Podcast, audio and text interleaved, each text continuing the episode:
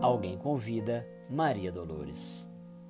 A fim de não descermos a uma boa a considerações frias ou cegas, lembra no culto da beneficência o tesouro de bênçãos que carregas. Usando as mãos tão ágeis quanto livres, sem quaisquer embaraços, pensa na provação dos companheiros que caminham sem braços. Em contemplando céus, estrelas, flores, sem notar que a visão é um dom de luz que levas, fita os irmãos que trazem sobre os olhos duas vendas nas trevas. Manejando a palavra que te exprime e com que aprendes tanto quanto estudas, medita na extensão das outras vozes inibidas ou mudas. Ante os seres queridos que te ofertam amor e que estimas amar, anota, coração, os que varam a vida sem um pouso por lar.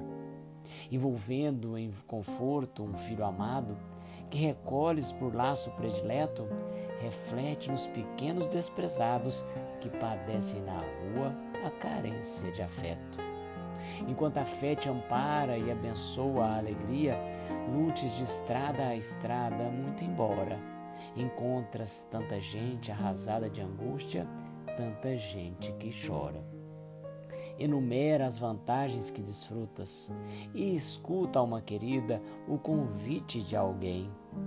É o Cristo que te aguarda o concurso fraterno para estender no mundo a construção do bem.